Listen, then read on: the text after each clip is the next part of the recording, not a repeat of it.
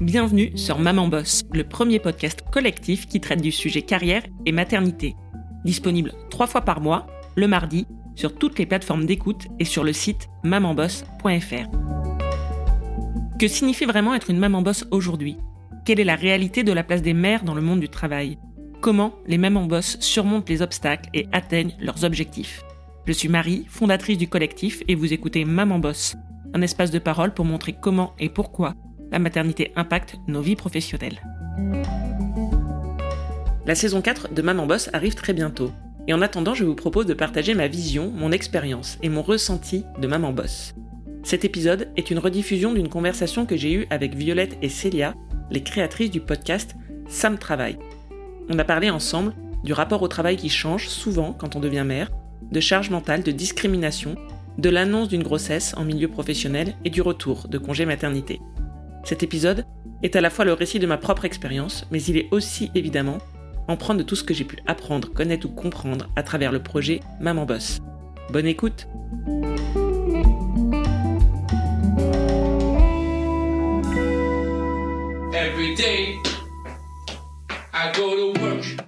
Sam Travail, saison 4, épisode 4. Être mère n'enlève rien.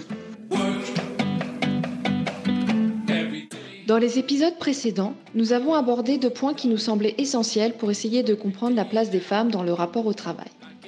D'une part, les discriminations que les femmes pouvaient subir de la part de leur environnement de travail. Une culture d'entreprise masculine depuis de nombreuses décennies, voire des siècles, des comportements sexistes, une dévaluation de leur travail ou de leur salaire.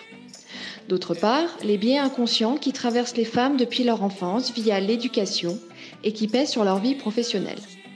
Toutefois, à travers nos lectures et nos témoignages, il nous a semblé qu'il y avait encore un point à ne pas oublier, pour encore mieux cerner le lien entre femme et travail, à savoir la maternité. En effet, contrairement à l'homme, la femme peut tomber enceinte et prendre un congé maternité, ce qui créera nécessairement une pause dans sa carrière.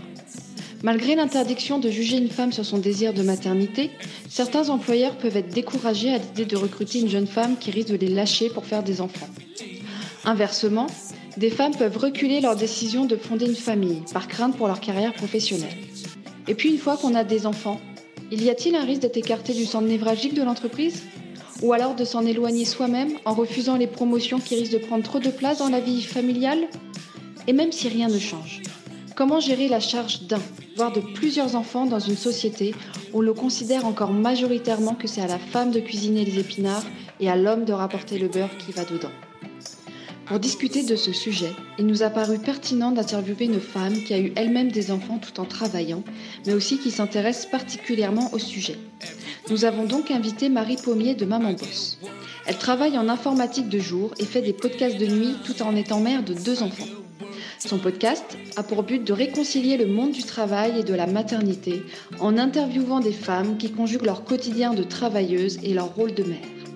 Nous avons commencé par lui demander quels changements pouvaient survenir au travail lorsqu'on est enceinte et comment préparer cette période qui peut être stressante. Parfois, les femmes euh, ont des craintes aussi au fait d'annoncer leur grossesse. Ça, c'est quelque chose qui revient souvent, moi, dans les interviews que j'ai pu faire. Euh, donc, je pense qu'il n'y a pas de bonne façon d'annoncer ou pas sa grossesse. Il y a peut-être euh, un bon moment, en tout cas un bon moment pour soi, c'est-à-dire qu'il faut l'annoncer quand on se sent prête à le faire. Il ne faut pas être inquiète de ça.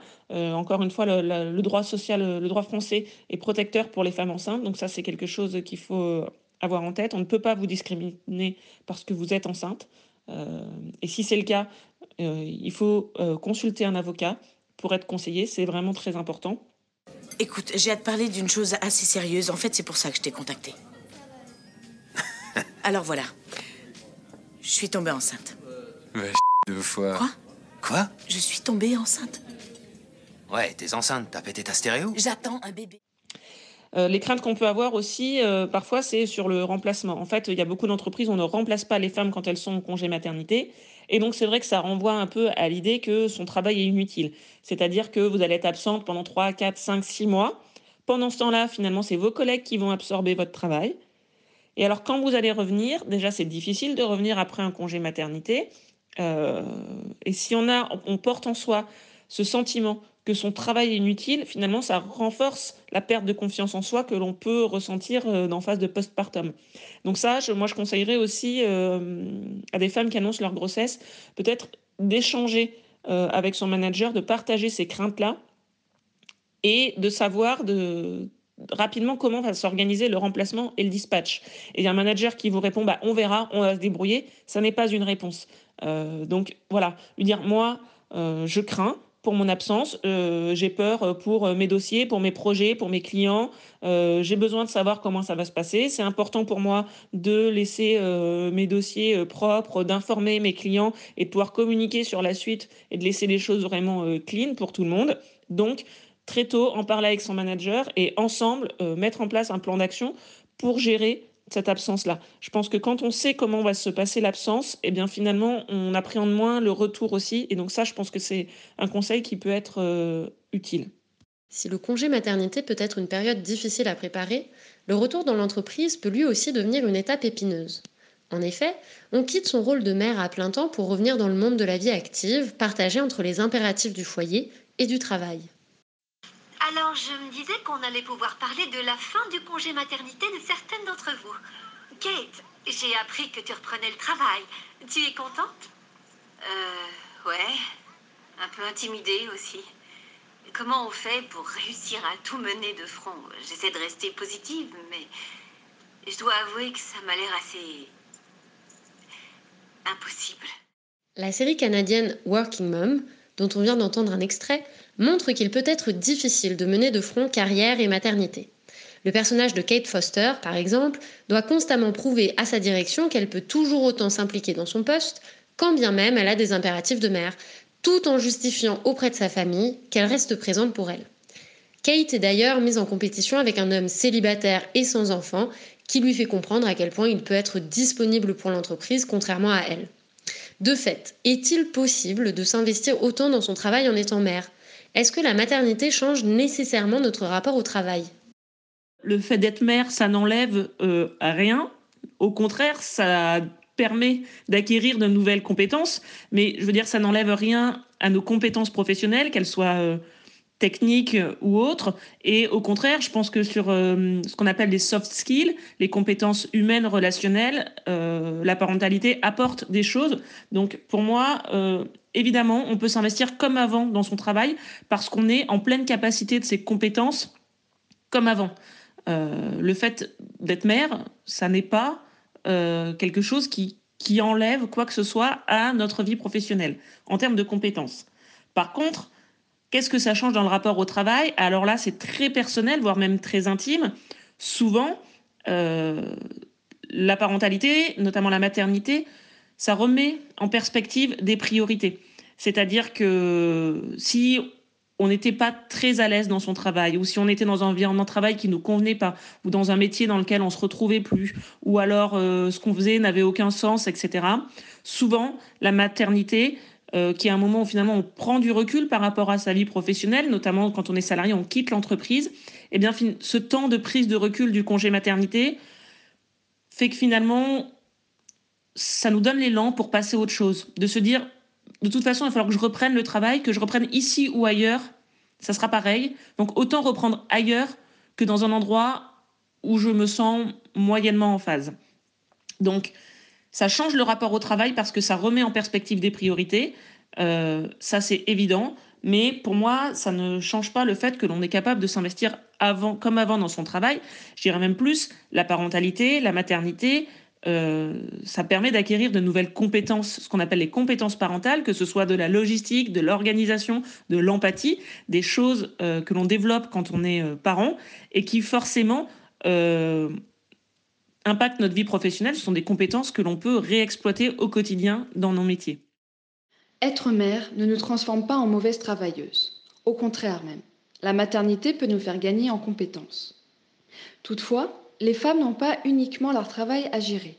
Elles ont souvent la charge de s'occuper du foyer. Ainsi, une enquête commanditée en 2017 par le ministère du Travail montrait que les femmes assuraient davantage la garde des enfants et passaient la majorité de leur temps disponible avec eux, soit jusqu'à 81% contre 65% pour le père. En conséquence, les femmes réduisent souvent leur temps de travail.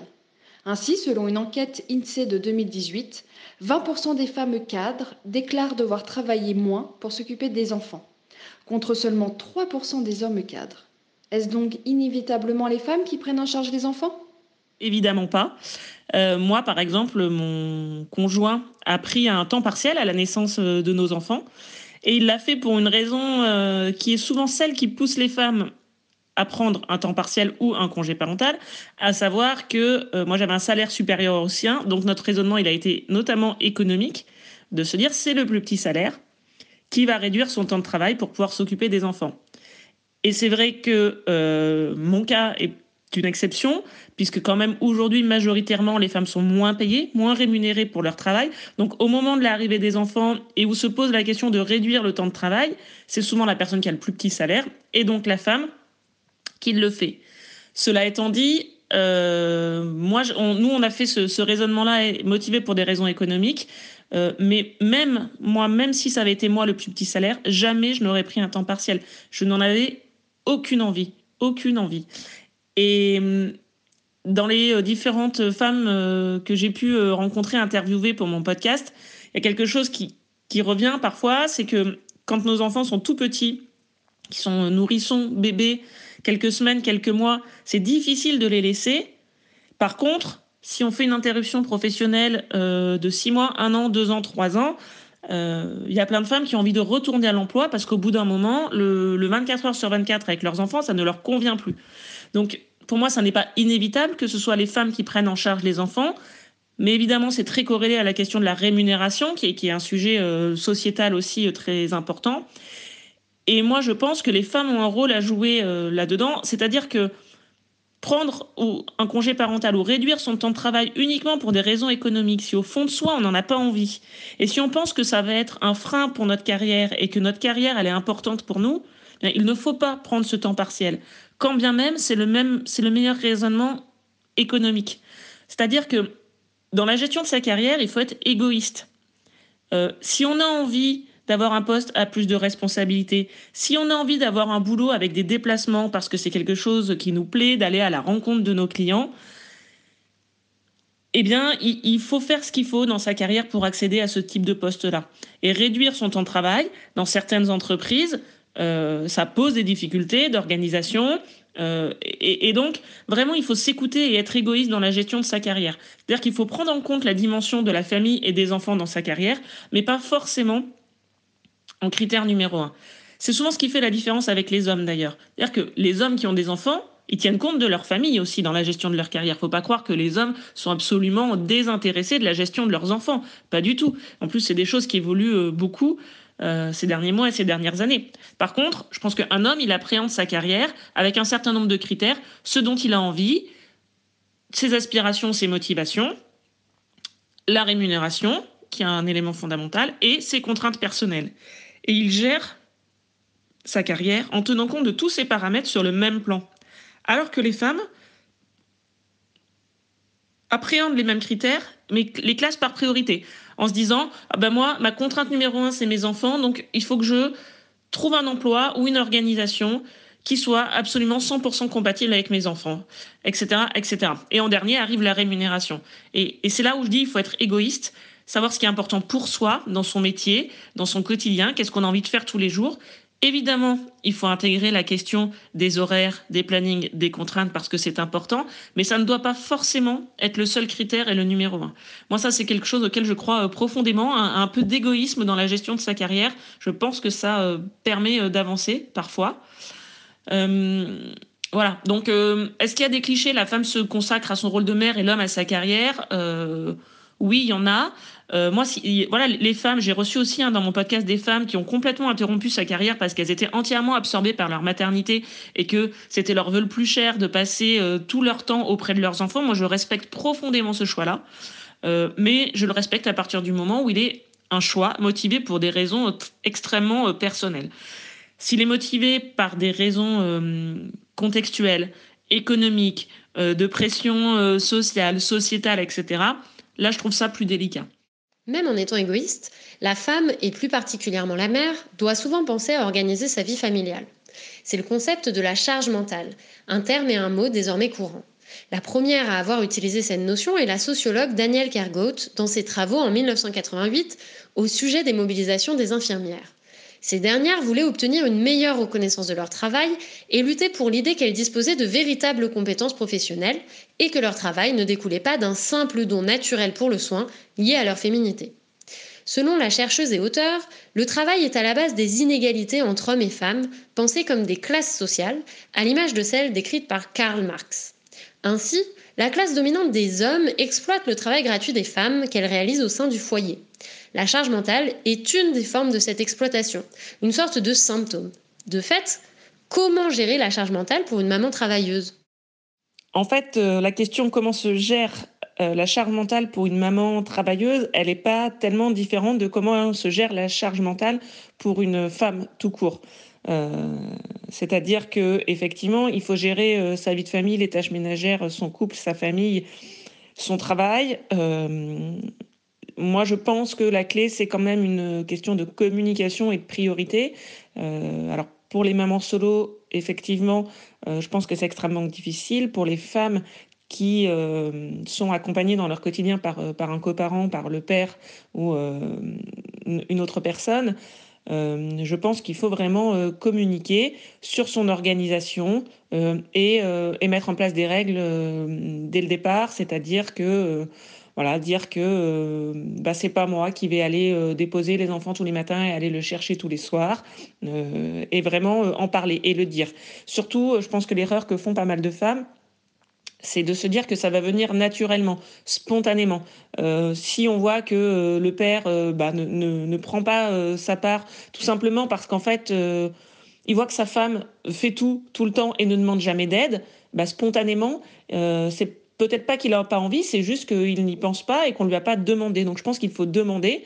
Euh, que ce soit euh, aux gens à qui on partage le quotidien, mais aussi à sa famille, à ses amis. Il faut demander de l'aide quand on n'en peut plus, quand on en a marre de faire à manger, quand on en a marre de prendre en charge les enfants, et il faut définir ses priorités. C'est-à-dire que si euh, la carrière, son métier, c'est quelque chose d'important pour nous, eh bien, il faut y accorder le temps et l'énergie nécessaires et, ne pas y renoncer. Donc, je pense que vraiment, voilà, la communication et la gestion des priorités, c'est des, clés pour euh, gérer la fameuse charge mentale, même si euh, je pense que c'est euh, difficile d'y échapper complètement. Je pense que déjà d'en être consciente, c'est un premier pas qui est indispensable.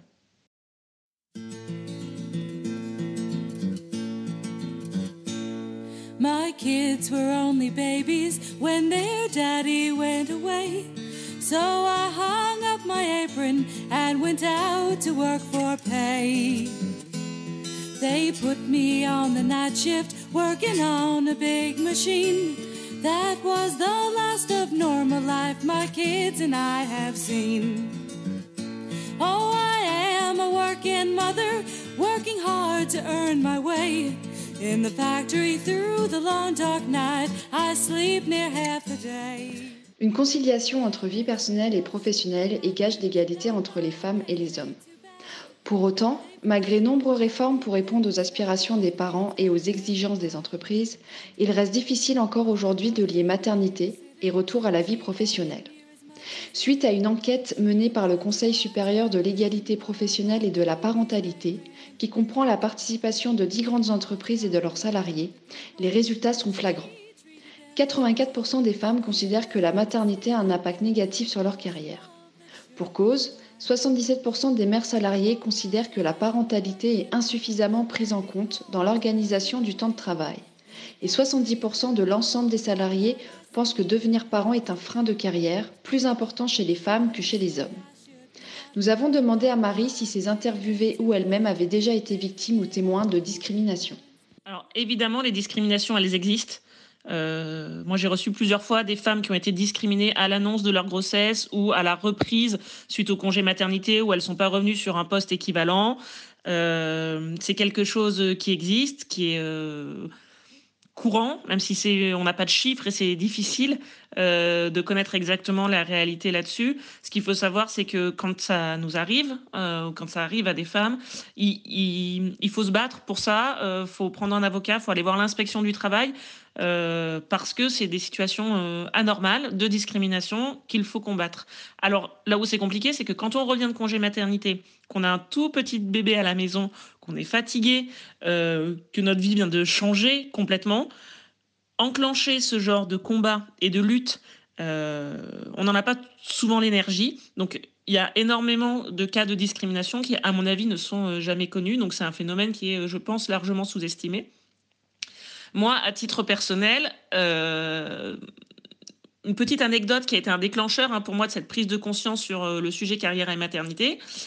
Euh, c'est que quelques semaines après mon retour de congé maternité, il y a un nouveau poste qui a été ouvert dans mon entreprise. Et clairement, c'était un poste sur lequel je souhaitais aller, qui était un peu la suite naturelle de ma carrière. Et je veux dire, un an avant, quand j'avais pas d'enfant, ce poste-là, on me l'aurait proposé. Je le savais, c'était la suite logique. Euh, et, tout le monde, euh, tout le monde pensait que voilà, ce poste, il serait pour moi. Sauf que euh, entre temps, j'ai eu un enfant et ce poste-là a été ouvert et on personne ne m'en a parlé. On m'en a même pas parlé alors que vraiment, je voilà, c'est un poste sur lequel j'avais toujours eu envie d'aller et je m'en étais jamais caché. Et quand euh, j'ai su que le poste était ouvert, voilà, j'étais voir les responsables, etc. Je leur dis mais, mais, pourquoi vous m'en avez pas parlé? Vous savez que, que c'est un poste que j'ai envie d'avoir depuis longtemps. Et là, on m'a dit ah bah oui, mais c'est un poste euh, sur lequel il y a une à deux journées de déplacement par semaine. Donc bon, avec ton bébé, on a pensé que ça serait pas possible. Et ça, vraiment, cette phrase-là, le on a pensé que, ça a été euh, vraiment pour moi un déclic. À partir du moment où j'ai eu des enfants en entreprise, j'ai eu le sentiment que les gens pensaient pour moi. Alors, ils avaient pensé pour moi que faire un ou deux jours de déplacement par semaine avec un bébé, ça n'était pas possible. Mais en fait, euh, moi, je ne demande pas à mon employeur euh, de penser à ma place. En fait, c'est moi qui suis capable de dire si mon organisation personnelle et familiale me permet de faire des déplacements. Mais en fait, c'est là tout le sujet de la maternité euh, en entreprise notamment, c'est qu'on pose un regard sur vous et que donc il faut rentrer dans le cadre de ce, voilà, un cadre où on aurait décidé ce que doit être euh, la jeune maman en entreprise. Et donc la jeune maman en entreprise, bah, elle peut pas faire de réunion à 18h30 le soir. Elle peut pas faire de déplacement. Elle a forcément envie de passer ses mercredis avec ses enfants, etc. Et si on ne rentre pas dans ce, dans ce schéma-là, euh, eh bien c'est comme si c'était euh, anormal. Or, ce schéma-là, il est enfermant pour les femmes. Et moi, cette phrase où on m'a dit, donc j'étais jeune, j'étais quand même dans les premières années de ma carrière, on m'a dit, on a pensé que ce poste-là ne serait pas possible pour toi parce que, en gros, tu étais devenue mère, ça m'a profondément révoltée. Alors, évidemment, j'ai fait des pieds et des mains, euh, j'ai donné tout ce que j'avais pour décrocher le boulot, je l'ai eu, et j'ai fait mes deux jours de déplacement par semaine. Je dis pas que ça a été simple, ça a été un sacrifice. Euh, mais le mot sacrifice, c'est pas le bon, ça a été un effort personnel et familial et commun avec, euh, avec mon conjoint. Je pense que la communication avec le coparent avec lequel on, élève ses enfants est important. Dans le cas des femmes célibataires, évidemment, c'est différent. Et, là, il y a une discrimination qui, à mon avis, est encore plus forte. Mais voilà, c'est pas une situation que j'ai connue, donc je ne peux pas en, parler aussi bien. Mais donc, donc ça a été un effort d'organisation personnelle. Je veux dire, ce boulot, je le voulais. Je me suis arrangée pour l'avoir et pour avoir une organisation qui tourne autour de ça. C'est-à-dire que euh, moi, j'ai communiqué euh, à ma famille, à mon entourage, en disant ce, boulot-là, je le veux. Il y a deux jours de déplacement par semaine. Mais en même temps, à côté de ça, j'ai décroché une augmentation de salaire. Donc, je veux dire, les, soirs où il faut une babysitter en plus, bah, en fait, euh, ce boulot-là, ça me paye la babysitter. Mais, mais c'est des choix. Oui, il y a des discriminations et il faut les combattre. Et surtout, il ne faut pas se laisser enfermer dans un schéma si ce schéma-là ne vous correspond pas et, ne laissez pas les autres décider et penser à votre place de ce qui est bien pour vous dans votre carrière. Nous avons demandé à Marie si les discriminations sont liées à un secteur professionnel particulier ou bien sont-elles propres à l'entreprise de façon générale Alors, c'est euh, extrêmement difficile euh, de faire des généralités moi, euh, à travers les interviews que j'ai pu mener, j'ai pas identifié de secteurs d'activité dans lesquels ça serait plus ou moins compliqué de conjuguer carrière et maternité. Euh, ce qui est sûr, c'est qu'on sait qu'il y a des domaines euh, professionnels qui sont très féminins et d'autres qui sont très masculins. Est-ce que pour autant ça joue dans le rapport à la maternité? Je suis pas sûre. Moi, je travaille dans l'informatique, qui est plutôt un milieu extrêmement masculin, et je crois pas que ça a été beaucoup plus dur pour moi que d'autres femmes qui peuvent travailler, par exemple, dans l'enseignement ou dans le métier du care, qui sont euh, du soin, par exemple, qui sont des métiers euh, très féminins. Je suis pas sûre que ça ait un lien.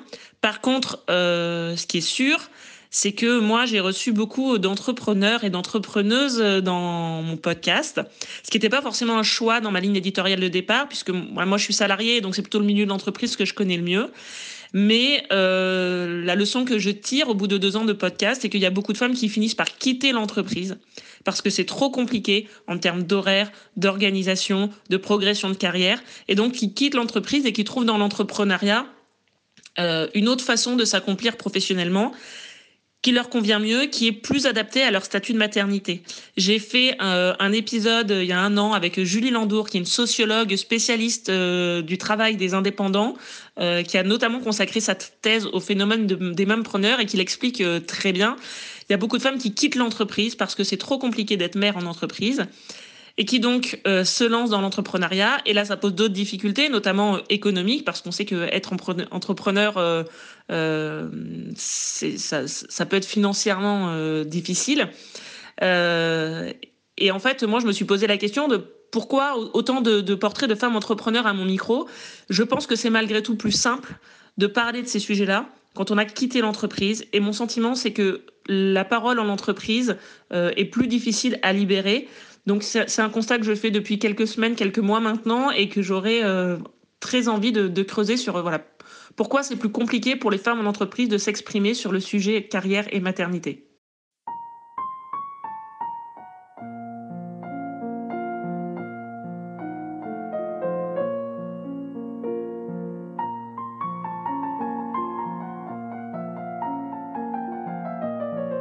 Rassurons-nous tout de même, Face à ces discriminations, la législation française vise à protéger les salariés. La première proposition de loi concernant les femmes en période de grossesse est déposée en 1906 par le député conservateur du Calvados, Fernand Engérand. Elle comprend un unique article déclarant que la suspension du travail de la femme pendant 8 semaines consécutives, dans la période qui précède et suit l'accouchement, ne peut être une cause de rupture par l'employeur du contrat de louage de service, et ce, à peine de dommages-intérêts au profit de la femme. Celle-ci devra avertir l'employeur du motif de son absence.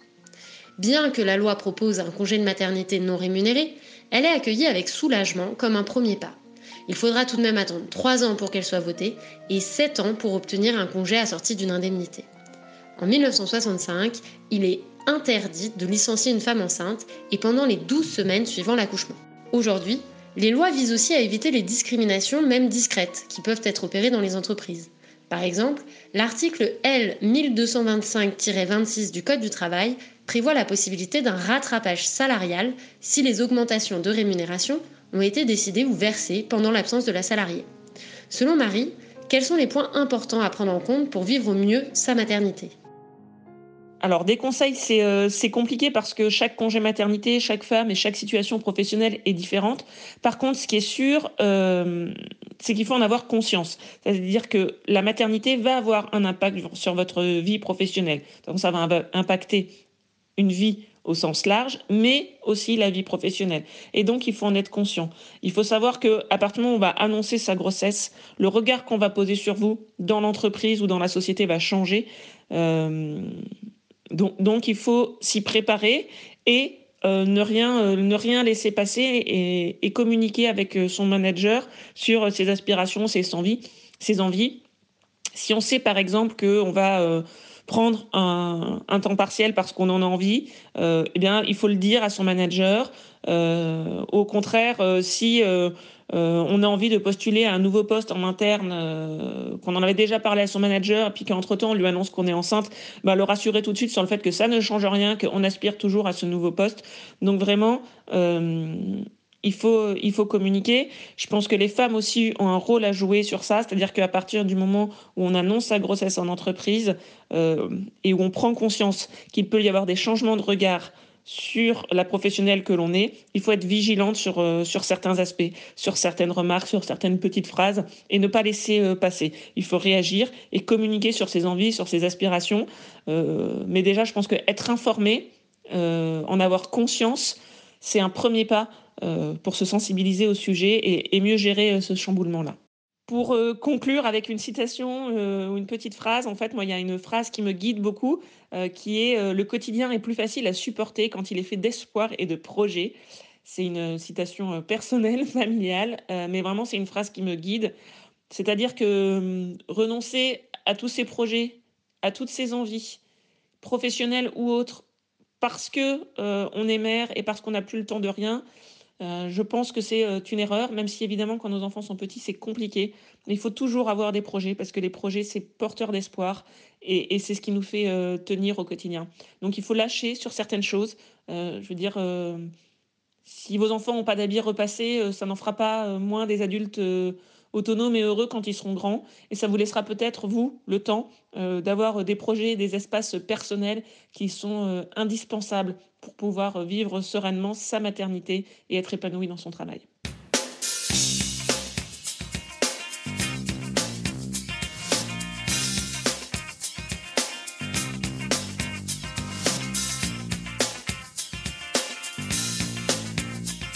C'est la fin de cet épisode sur le travail et la maternité.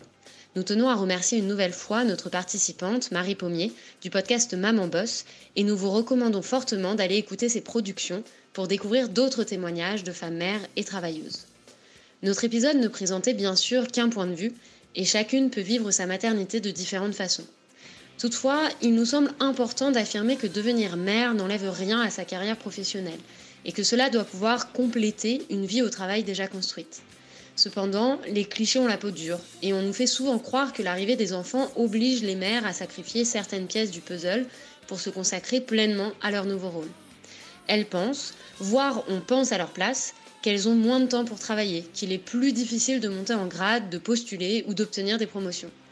Pourtant, c'est seulement à la salariée de décider de la manière dont elle souhaite gérer sa vie professionnelle. Il existe encore des discriminations, souvent déguisées ou silencieuses, qui écarte de l'entreprise la mère ou celle en devenir. Il est alors important de pouvoir s'entourer pour en parler et de les dénoncer, car des lois existent et les protections sont nombreuses. Mais surtout, il est important de savoir être égoïste afin de s'épanouir en tant que femme, en tant que travailleuse et en tant que mère, sans que personne ne décide à notre place. C'est la fin de notre saison sur le travail et les femmes. Tous nos épisodes sont désormais écoutables sur les différentes plateformes d'écoute telles que Apple Podcasts, Spotify ou Deezer. N'hésitez pas à vous abonner. La prochaine fois, nous revenons avec un épisode spécial, mais on garde encore la surprise. Restez à l'écoute.